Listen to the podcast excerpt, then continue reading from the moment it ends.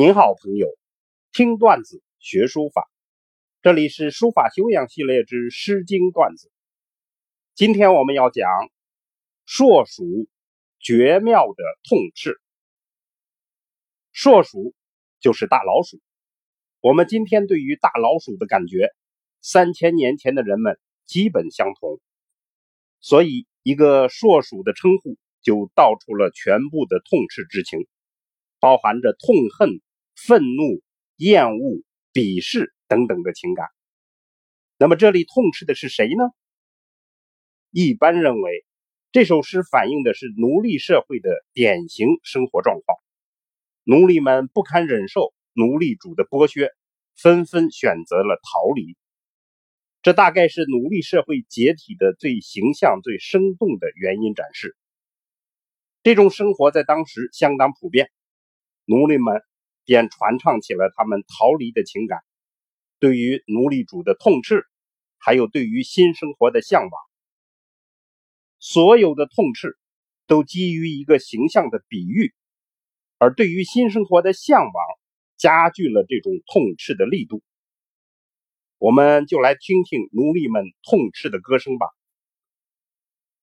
硕鼠，诗一开篇就直接进入比喻，把剥削者比作大老鼠。硕鼠，硕鼠，勿食我黍。大老鼠，大老鼠，别吃我的黍。三岁贯汝，莫我肯顾。多年来伺候你，从来不照顾我。是将去汝，是彼乐土。发誓将要摆脱你，去那片乐土。乐土，乐土，愿得我所。乐土啊，乐土啊，那里才是我的去处。接下来叠唱一遍。进一步加强了对大老鼠的厌恶和对于乐国的向往之情。硕鼠，硕鼠，勿食我麦。大老鼠，大老鼠，别吃我的麦。三岁贯汝，莫我肯得。多年伺候你，从来不优待我。誓将去汝，是彼乐国。发誓将要摆脱你。去那片乐国，乐国乐国，冤得我值。乐国啊，乐国啊，那里才是我值得去的地方。再下来，再叠唱了一遍，再加强对于大老鼠的厌恶和对于乐交的向往。硕鼠，硕鼠，勿食我苗。大老鼠，大老鼠。别吃我的苗，三岁贯汝，莫我肯劳。多年伺候你，从来不慰劳我。是将去汝，是彼乐郊。发誓将要摆脱你，去那片乐郊。乐郊，乐郊，谁知永豪？乐郊啊，乐郊啊，谁还会悲叹长嚎？全诗简单朴素，又形象生动。大老鼠的比喻一下子就道出了心中的痛恨、鄙视；而对于自由乐土的向往，则近乎理想主义的颂歌。这首诗特点就在于纯用笔，就是赋比兴里面的笔。这种纯笔的手法在《诗经》中是比较少见的。也就是说，比喻。是这首诗的关键。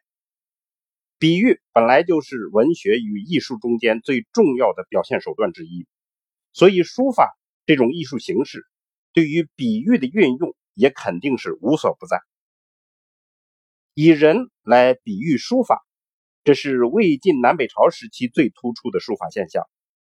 书法中间抽象的讲述极难表达清，也极难领悟的问题。比喻为人的骨肉筋血，这样一下子就简单易懂，而且传达了无限的微妙神韵。这种比喻的拓展，就有了各种用动植物或者自然现象来比喻草书的事态、形状等等的研究。魏晋南北朝时期的书法思想，直接来源就是当时的文论思想，也就是说，书法中间的比喻理论是从文学理论中间借用而来的。不过，书法对于比喻的热衷由来已久。我们知道。王羲之的老师魏夫人有《笔阵图》，其中“横如千里阵云”等等的说法，就是把书法骨子里头的比喻挖掘出来了。而魏夫人传承的是钟繇的数学思想，钟繇则传承的是东汉蔡邕的理论。蔡邕之所以重视比喻，因为他认为书照于自然，书法本身。就是从比喻的大自然的事物中抽象出来的。这样，我们还可以追溯到创造文字的仓颉。仓颉的一类象形的造字思想，就是与比喻相似的一种思维方式。所以，比喻在书法中间无处不在。我们还是回头欣赏一下《硕鼠》中比喻的歌谣吧。硕鼠，硕鼠，勿食我黍。三岁贯汝，莫我肯顾。是将去汝，是彼乐土。乐土，乐土，愿得我所。朋友们，我们下次再见。